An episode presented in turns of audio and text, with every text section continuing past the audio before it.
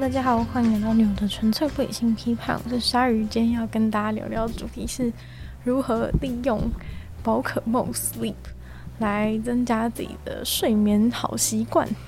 对，因为呢，我原本真的是对这个 App 其实觉得一定就是那种呃，就是感觉有一个噱头，然后结果进去玩之后呢，没有什么效果的。因为其实你知道这种。这种东西的效果通常都不太显著，但是我使用之后呢，我真的是觉得惊为天人，就是它真的是会让你有一种强制力，然后跟动力去完成就是你的睡眠。我觉得就跟上一次在那个那个 Brian Johnson 的 Blueprint 那一集跟大家讲过的一样，就是说，其实我们生活中有一个很大的问题，就是说我们永远都把其他事情摆在睡觉之前，就假如说你今天有报告做不完，然后你就一定是以那个报告优先。就是，但是其实睡觉才是你真正最重要的事。就是，虽然说你可能觉得说你眼前最重要的事情是，就是做完你的报告是明天早上要开会，这还没准备好。但是其实，呃，你这个睡觉的东西，就是可能你如果好好睡觉的话，如果你长期都保持一个好睡觉情况，那你平常工作效率可能提升，根本就不会。那么容易发生有就是你必须要搞到自己要熬夜的状况，那其实它就是一整个一个正向的循环。我觉得这样讲真的很像那种邪教感觉，但其实并不是，就是 就只是睡觉而已，就是这么简单，就是睡觉。但是睡觉是一件那么简单的事情，但是你知道有多少现代人就是都没有办法好好睡觉？我讲的就是类型有分很多种，一种人是一直熬夜。然后呢，另外一种人是就是他睡不着之类的，反正各种情况其实都有嘛。但是我们这个使用这个宝可梦 Sleep 这个游戏的话，其实它就可以，我觉得它可以两种人其实都能够有效帮助。虽然说失眠很多时候是那种可能你有其他的心理因素或是压力太大之类的一些状况，但是我觉得就是根据我看了一些那个跟睡眠相关研究报告之后呢，我觉得。呃，其实这些就是虽然说可能没有办法完全就是从此再也不失眠，可是我觉得规律的睡眠这些，这是这个事情是有办法，就是让你就是失眠状况改善的，对，或者是你一直需要熬夜的事情，可以透过这个 app 改善。那我是真的觉得还蛮神奇的，因为我其实原本就是只是听说它是一个那个睡眠追踪的的的软体嘛，然后就是我其实也有用别的。睡眠追踪的软体，然后我就想说这个会准吗？因为其实 这种睡眠追踪软体，就是它都是去听你的声音，就是它不是像如果你有其他那种佩戴装置，是例如说像是你有那种 Apple Watch 啊，或者是其他 Fitbit 之类这种小米手环这类的手表，那这种手表的话，它是会去侦测你的心跳啊之类的，就是它可以知道你可测到你身体真的数据啊，所以说通常那种东西是比较准。那好像一般市面上常见的一些睡眠 App 的话，其实就是主要它是用麦克风去收音，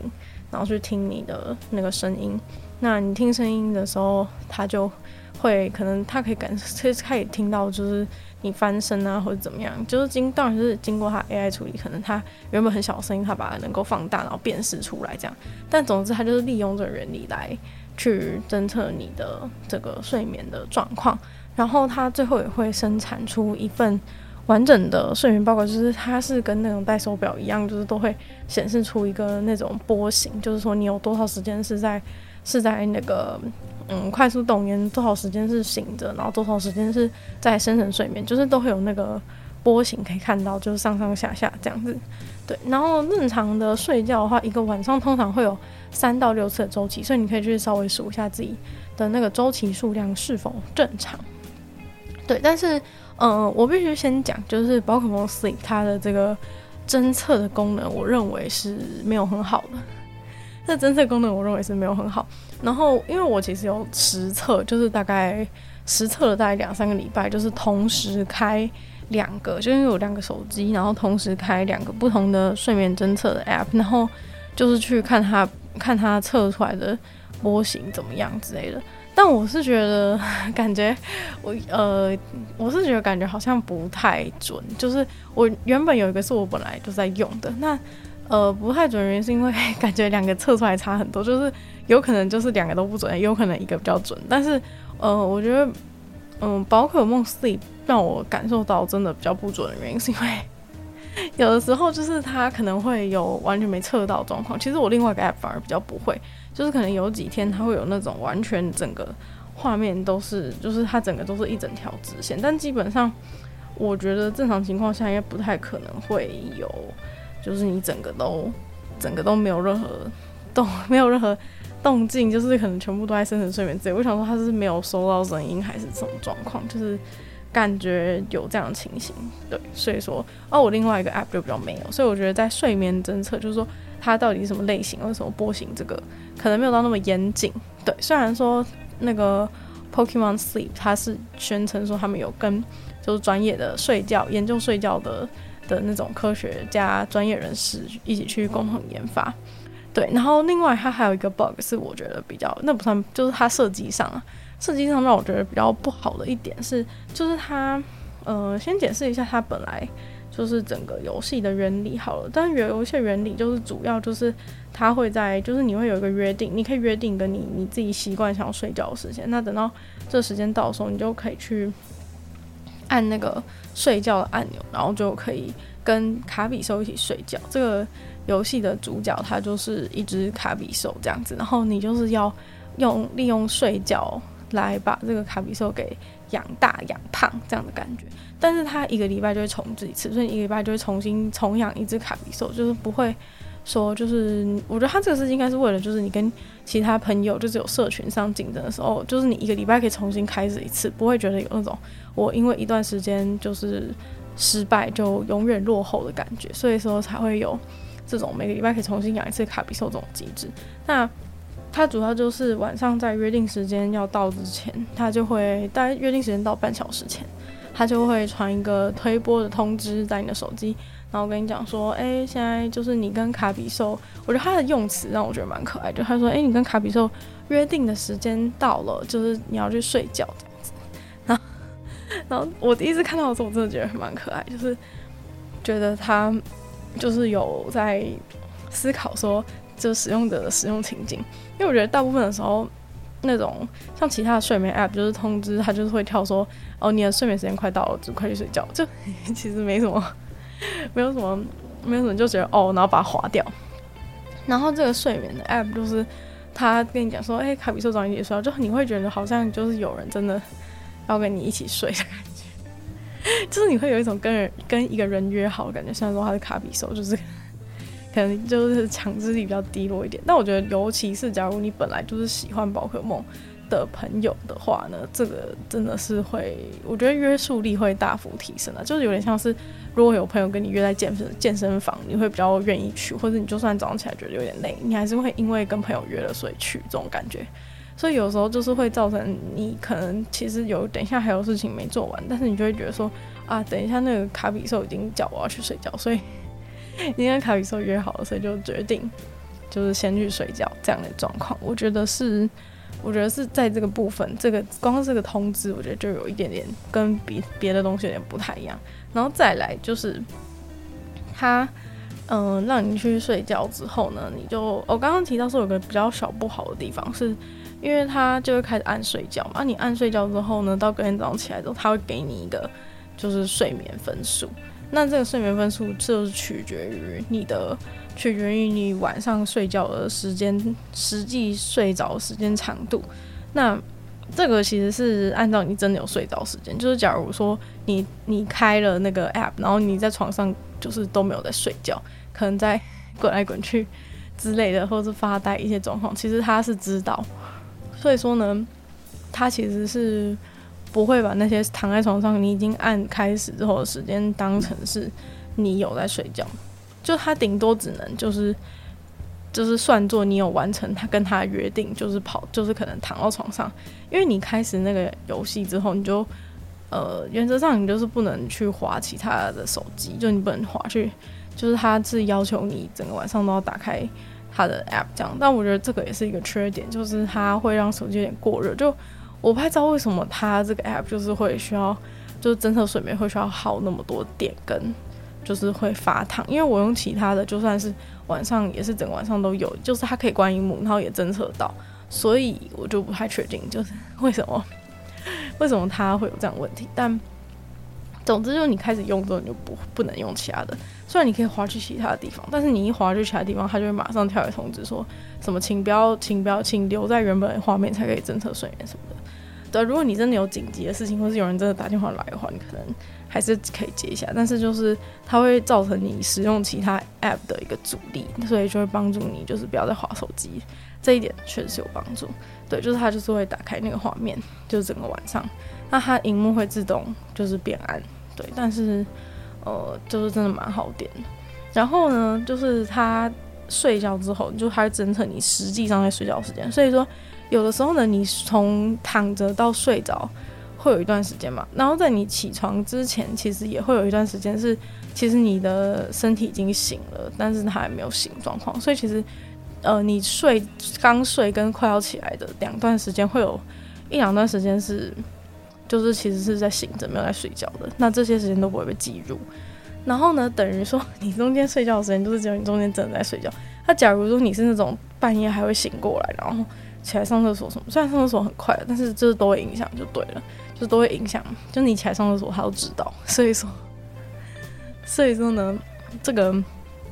作弊是比较困难一点。那虽然说，嗯、我还是有在网上找到一些就是可以就是作弊方法，可是我就觉得。这样就是比较失去意义，而且因为你你用这种方式，你就会有比较有罪恶感，所以我觉得就是它就是真的有达到效果的原因，就是在于它作弊的难度真的是提高蛮多的。因为像是其他的一些那种追踪习惯的 app 或是怎么样，就通常呢，它都是利用的方法就是什么叫你打勾勾啊，或者是怎么样，就是比较比较没有，就是你就算随便填，就是你做了或者是。你没做之类的，就是它就是一个勾而已，就是你很轻松就 就会想要就直接这样子混过去，然后你也不知道会有什么罪恶感，对，所以我觉得那些追踪习惯的 app 就没有那么没有那么容易，就是让你没有那么容易让你有帮真的帮助的这种感觉，就是真的有办法提升，就是有一些约束力之类的状况，所以觉得这个部分是还不错，因为他作弊的的方法就是比较少。对，所以说你就会比较认真真的去睡觉。我觉得这个就是他强的点，就是在于说，就你为了游戏的表现，就你游戏表现其实是跟你的跟你的睡觉状况是息息相关。所以你为了游戏的表现，你会去睡觉。我觉得这真的是一个很正向的机制，就是其实跟当初那个 Pokemon Go 一样，就是他为了鼓励你走出去外面，然后多走路，所以说就是发明了这东西。让我觉得这一次的这个是更加高明，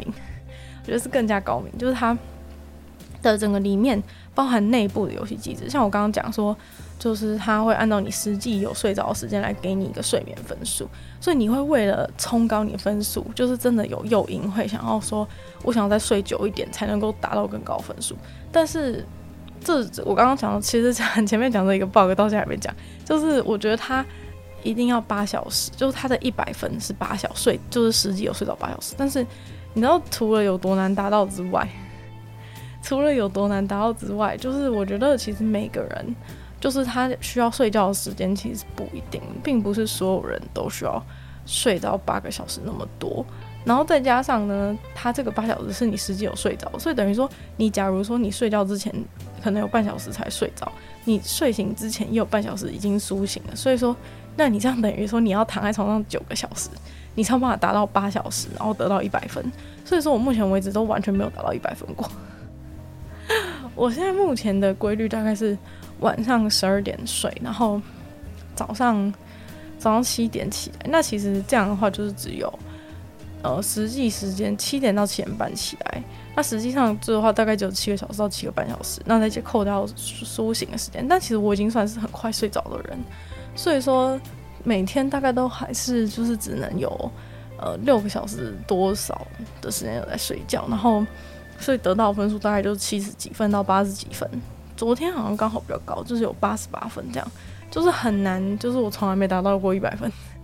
因为你实际真的是要死。但我觉得它这有个优点，就是说你通常都会觉得，比如说像我如果规划说我十二点睡，然后七点半起来，就是我就会自认为自己每天有睡七个半小时，但是其实你用那个 app 看的话，就会。跟你讲说，其实你只睡了就是比如说六个小时四十分钟之类的，你就会知道说，其实你自己并没有，你就会意识到自己有可能是有可能有睡眠不足状况。对，但是我觉得缺点就是每个人需要睡觉时间不一样长，因为本来就是睡觉时间就是七到九小时吧，就是每个人平均啊。平均全世界的人大概是七到九小时，那本来每个人需要睡觉的时间就不一样长，但我觉得是他在睡眠品质上，我觉得还算是有一点点评估啦。所以说，像有几次是我自己也起来也觉得今天睡得不是很好。然后分数就是睡的时间是一样长，但是分数真的有比较低，所以我觉得它还是有一点浮动。可是我觉得像我自己个人的浮动，就是只有在可能就只能从七十几分到八十几分这样，就也永远不可能到一百分。就以我睡觉时间长度而言，是绝对不可能到一百分。对，所以说这个就是有点小缺点。那这个东西会影响到什么东西呢？就是你可能觉得说，那我没感觉啊，就是我我我又不会想追求一百分，我就算三十分我也没差什么之类。但我告诉你，什么都你没差，但是你的宝可梦有差。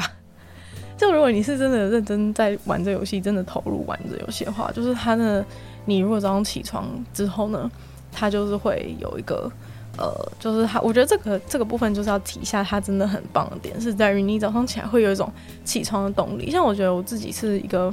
很很容易闹钟响的时候醒来，然后我马上回去赖床的人。然后这个就是宝可梦 Sleep 这个。有办法改善我这一点情况的，就是的方法真的非常的厉害。就是他每天早上起床，就是平常玩宝可梦游戏，你就是想要抓宝可梦嘛。但是他这个游戏不是你随时随地可以抓把抓宝可梦，就是你要只有在你早上起来的时候，只有在你睡觉起来的时候，你才可以抓。等于说，就最后起来都会有新的宝可梦出现。那你其实每天早上起床的时候，你就会非常的期待。就是你现在虽然就是已经哦好累，我不想不想起来这样，但是你就会冥冥之中想说啊，我我想看一下，想知道今天就是有什么宝可梦来到我的来到我的露营地，然后你就会想看有有什么宝可梦，然后要不要抓它之类的。然后其实之前就是关于就是这个早起这个就是准时起床这个事情，就是有人有提到一个秘诀，就是说。你一定要做一件就是需要动到你的脑袋的事情，你才会真，你才会真的苏醒。就是有点像是说，假设你起床的时候是你被脑，你被有人打电话给你吵醒，那你接到电话的时候，你就会跟那个人对话。那虽然你那时候还是迷迷糊糊的，但是那个人跟你讲话，然后你回他话的这个动作，其实你的脑就已经开始活动了，就是他已经开始努力，因为他要回应对方嘛。所以说，其实这个打电话的动作，你就会发现，如果你早上起来是被别人打电话吵醒，其实你就会真的醒来。但是如果你只是听到一个闹钟，然后就然后把它关掉的话，这样其实是没有办法，就是 你的大脑其实是没有运作，因为你就是一个反射的动作，你的手已经非常反射的过去按那个闹钟。对，所以说很多人才会有那种什么抑制闹钟，就是你要。怎样把它解开？但其实那种都很容易流流入，就是你久了之后，你还是太厉害了，就是你闭着眼睛都可以把那个，比如说把一个什么拼图解开这样子，那种闹钟也是有。对，但是这个它厉害点就在这边，就是你早上起来你会想看有什么宝可梦嘛？那你一看到有什么宝可梦之后，接下来你就要开始决定，就是你要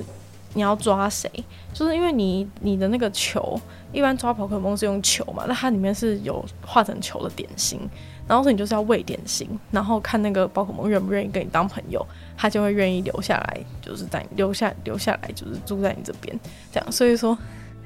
你就是你只要起来就要想说要怎么分配。例如说，今天有三只你都想抓，你要怎么分配你的饼干？然后或者是说，你抓了之后它会不会就是不想，就是就是吃饱了，就是像类似逃走一样，就是不给你抓这样子，你就会开始想这些问题。结果你知道一想之后呢？一想之后呢，其实你真的就是会有一种苏醒的感觉，所以我觉得我第一天使用，然后觉得非常神奇的，就是在这个效果，就是平常就很想睡觉，但是因为你很想知道什么宝可梦，然后又要思考说要怎么喂他们，说哎奇怪怎么就醒来了，醒来之后你就变很自然，就就是就是每个早上都这样子，每个早上都想要抓宝可梦，然后看宝可梦是什么，就是你抓到就想看一下它什么个性，然后有什么条，有什么有什么。有什么特殊的技能之类的，你就会马上想要了解这些东西，所以你就 你就整个清醒过来。所以我觉得这个是我第一天就发现的神奇功效。对，然后呢，接下来就是呃，接下来就是你，所以你到晚上你就会想说，它其实就是把它制造成一个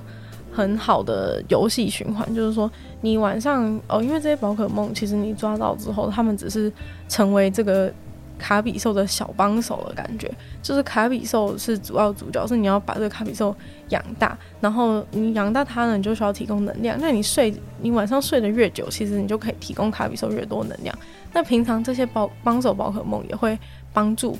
那个卡比兽提供能量。但是呢，假如你晚上没有睡好的话，晚上睡很少，或是根本没睡觉的话，你的帮手宝可梦就是都。就是他们就也没有休息到，就你的帮手宝可梦跟你是一起休息的，所以说如果你没睡觉的话，那他也没睡觉，那他很累的情况之下的话，那他就他就不会，他白天的时候他就没有办法，他就没有办法有精神的，就是来帮助你一起就是培养就是这个卡比兽，就没有办法去就是收集树果，没办法提供食材啊之类的一些状况，那其实这样的话就没有办法。就是你的卡比兽就会养不大，那 它其实里面还会有很多，就是那种小任务，就是让你就是让你更想要，就是去维持这个睡睡觉习惯的一些小小小任务，像是可能有一些任务就是会说你要达成五次的，你要达成五次的这个就寝约定，就是说你如果约定十二点半，你就要就是十二点每天都是十二点半睡觉。那如果你约定十一点就要十一点睡觉，但他现在就寝约定的那个呃达成的范围有变变大，就是他原本的设定是说，就是你睡你要去睡觉的时间是，比如说你约定十二点半，那你就是只能十二点到一点之间睡，对，就是他这个设定其实是为了想要让就是你的睡眠习惯更加的稳定，对，那这部分其实很很简单，就是因为。这个也是根据研究所做的一个游戏设定，就是因为其实你睡觉的规律性，其实反而是比你睡觉的时间长度还要重要，这个是确定的科学事实。对，那虽然说他那个分数还是鼓励你要睡更久，要不然你如果八十分，你的宝可梦精神程度也只有八十，也就八十趴，这样其实就是在培养卡比兽上会有一点吃亏。那这个就寝约定的事情，就是说你真的要规律。那刚刚讲到说规律可以改改善你的失眠状况，原因就是因为如果你就是在固定的时间睡觉的话，你的身体的生理时钟比较知道说要从什么时候开始，就是它会有准备睡觉的一个效果。对，然后所以你就是睡不着，很长都是因为你的身体没有准备好睡觉。例如说像一些习惯，像你就是如果在睡前一直吃东西，像是喜欢吃宵夜的话，都会都会降低你的睡眠品质。然后或者是你睡觉之前还在进行很高强度的一些，就是心心率会很快的一些运动之类，其实这些都是会影响。那如果你就是都有准备好，然后在规律的时间睡觉的话，就是你每天自动到那个时间的时候。你就会有一种想要睡觉的感觉，但其实我自己的话，以前就是从来都没有这个东西，就是我每天睡觉时间都非常不一。那这其实就也是我为什么早上都那么难起来的一个原因，就是固定睡觉的时间跟固定起来的时间都是非常重要。像早上的话，我基本上如果以以往状况都是我只要能睡多久，我就一定就是睡多久。但是这样的话，就是。会让你的身体不知道要起来，就是它会有一种习惯性，就是想要延长睡觉的的状态，所以说你就不会在应该起来的时间起来。那其实你就算是，比如说一到五你都有规律的起床，因为你可能要上学或是上班，但是你六日的时候是睡到中午的情况，那其实只要这样子，你的那个就你的就是你的身体设定就规律，其实是完全没有效果的，因为就是你的身体没有办法像我们的手机闹钟可以。就是规可以规律说，哎、我的规律只想要限定一到五，然后六日请帮我就是放在条件之外，就是身体没有办法，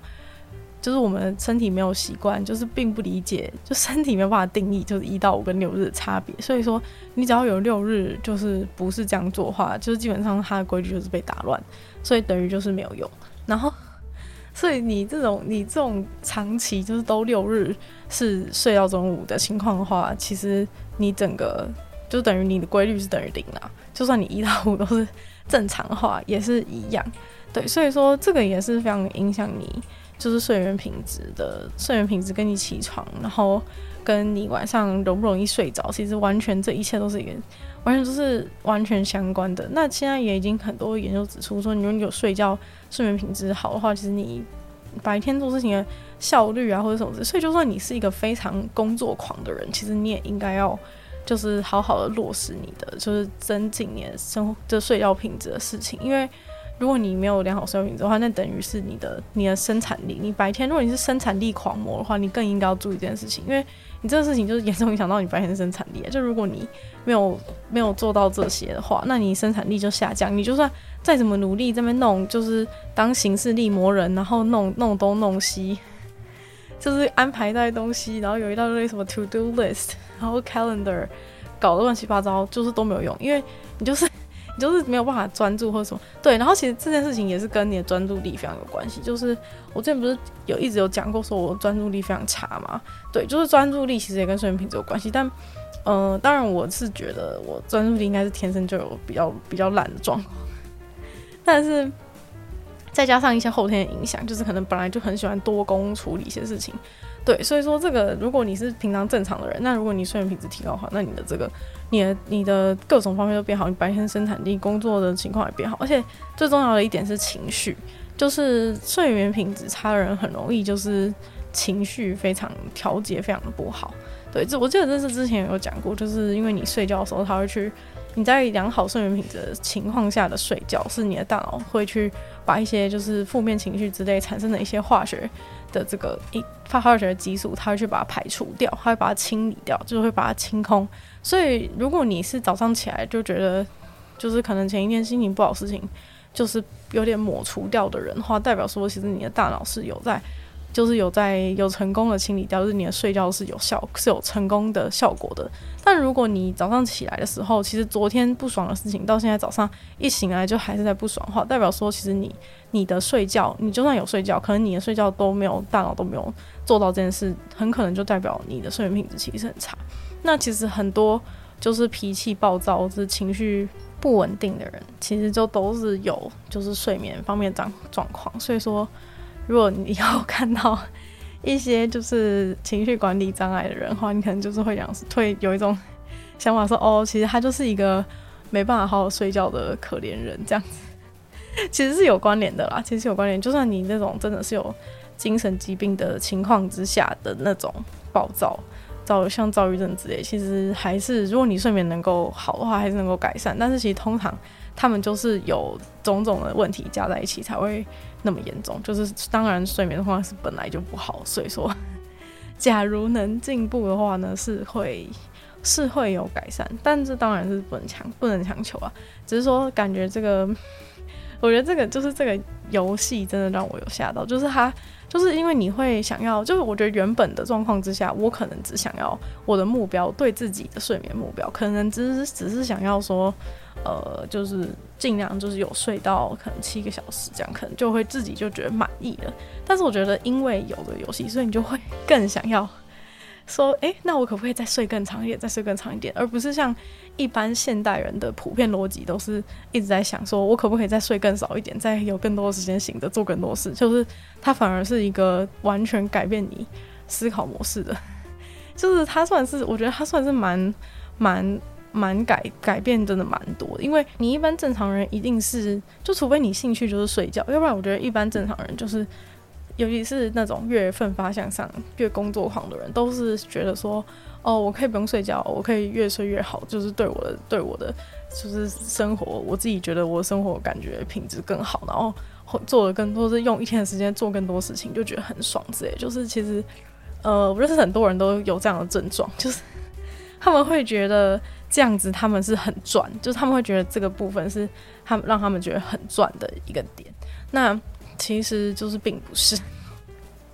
其实就并不是，就这其实并没有很赚，就是他长期下来话，有睡眠的丧失、睡眠品质的下降，都会影响到你的认知能力。所以就算你觉得你呃牺牲很多睡眠时间，花了更多时间在做你想做的事情，但你有可能从就是你的反应能力啊之类的各种。都变小的话，这样其实是划不来的。对，所以说 我觉得他这个让你开始喜欢上睡觉这个这个很简单的概念，就是在现代社会来说，其实是非常难难以落实，但是却透过这个游戏，它让你变得一切变得有可能的，就是这真的是很神奇。虽然说感觉叫你去睡觉真的是一件很简单的事情，但是真的在现代社会当中，没有就是没有什么人做到，就是这真的太困难。就是你要去教导，就连现在的就是可能就算还是小孩或是学生，小学生好了，你想要叫他去。早一点睡觉，或是跟他讲有什么样的好处，其实你根本就很难说服他。因为其实像我自己小时候，就是觉得有那么多好玩的事情，然后想要再玩一下玩具，想要再弄一下什么事情，就是你有太多生活中的太多诱惑，就是在阻止你去睡觉。所以你要爱上睡觉这件事情，真的是真的是太困难。虽然说睡觉当下是觉得很快乐，但是。但是你就是会一直推迟自己睡觉的睡觉的时间，然后一直推迟自己起来的时间，所以说这整个就是一个，这整个就是一个恶性循环。所以我觉得这个就是一个真的可以改变，我觉得甚至可以说是，也许能改变你人生的，也许能改变你人生的一个 app。就是虽然说感觉一个 app 是很微不足道，其实大部分的游戏，我觉得它还有一个厉害点，就是大部分的手游其实都是。嗯、现在手游是简直是它的那个代换率简直是快到不行，就是你可能前一年在红手游，后一年已经没人在玩。就是手游它的那个新陈代谢已经是非常快，就是大家现在人都是玩一玩就不玩，尤其是很多比如说什么抽卡游戏啊，或是怎样，就是你都是很容易就腻了或者不玩。但其实这个游戏反而是完全相反，就是你会越玩，然后越觉得自己想要去堆积自己的。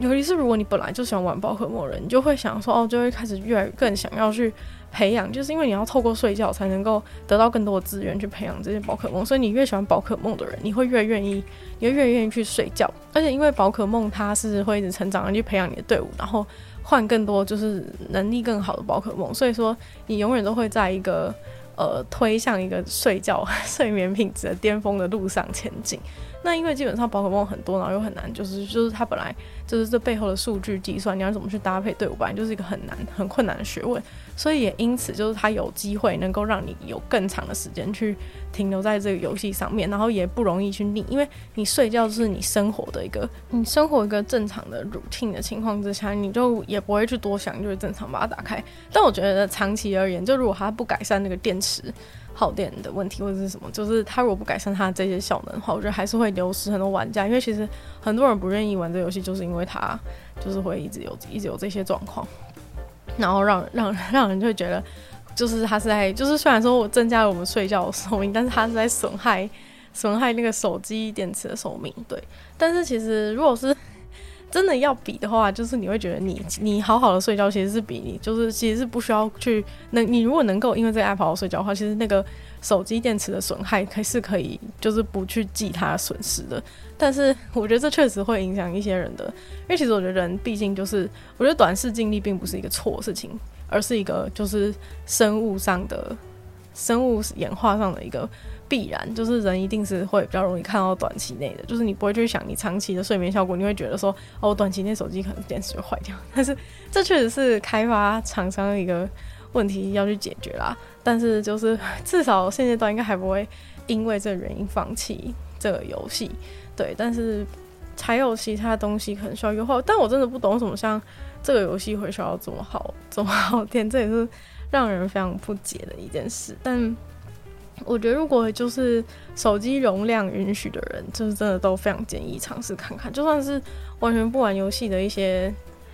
就是族群，我觉得也是非常适。因为其实我平常也是没有在玩手游，因为手游要不是就是很浪费时间，要不是就很浪费钱。其实手游基本 就是这两个路线啊，但是就是真的可以帮助你，而且甚至是比其他的睡眠追踪 App 还要更有效的一个东西。然后我是觉得。大家就是尝试看看有，有就是又不会少一块肉，就是你就尝试看看，如果不喜欢玩就算了。但是我是觉得真的可以，真的可以对你的生活造成一定程度改变。就我我真的从来没有成功过，然后这是第一次，就是有成功，就是都会都会准时的准时的睡觉跟准时的起来，这是简直是我生命当中的奇迹。就我真的没有想到可以同时做好两件事，因为其实光是准时起床就已经很困难了，然后还要准时睡觉更困难。既然两件事情都很同成，能够同时达成，真的是呃该怎么说呢？伟哉卡比手。对，所以说我都已经讲的那么神奇了，是不是应该去试试看？而且他就是你可以跟你的朋友，就是你可以互加，你也跟你的朋友一起互相监督，然后你可以看到对方，就算你可以选择说有什么资讯想公开，例如说你如果不想公开你睡觉的时间、起床的时间的话，这可以把它隐藏。那睡眠的分数的话，就是可以看说，哎、就是可以互相比较一下，我觉得算是，我觉得在竞争之下，就是可以有一些良性的竞争，你可能会就是更加努力，想要。想要达到某些达达到某些成就之类的，对，就是或者是你可以看别人都找到什么宝可梦，就是还蛮，就是对于大家互相，我觉得是因为其实像我看那个培养习惯的方法，其实就是这种有同才之间互相有可以就是看对方的状况之类的，或者一起做某件事情，其实都会对于你培养某个习惯有非常正向影响。所以我觉得他其实用了很多很多就是各种心理学技巧来。来就是帮助你达成这个习惯，对，所以我觉得它有整个游戏设计其实是非常用心的，然后里面的就是游戏的玩法也都是真的有在一个一个循环上面，让你就是最后就是在游戏过程当中循环到你就是会去做就是好好睡觉这件事，所以我觉得非常的推荐。那今天的节目就差不多。到这边结束了，那么就再次感谢这个订阅赞助会员五成大龄男子 James 毛毛黑牡丹还有 ZZ，就希望其他愿意支持台创作朋友可以下方找到 Patreon 的连结。那希望就如果喜欢这集，就是想要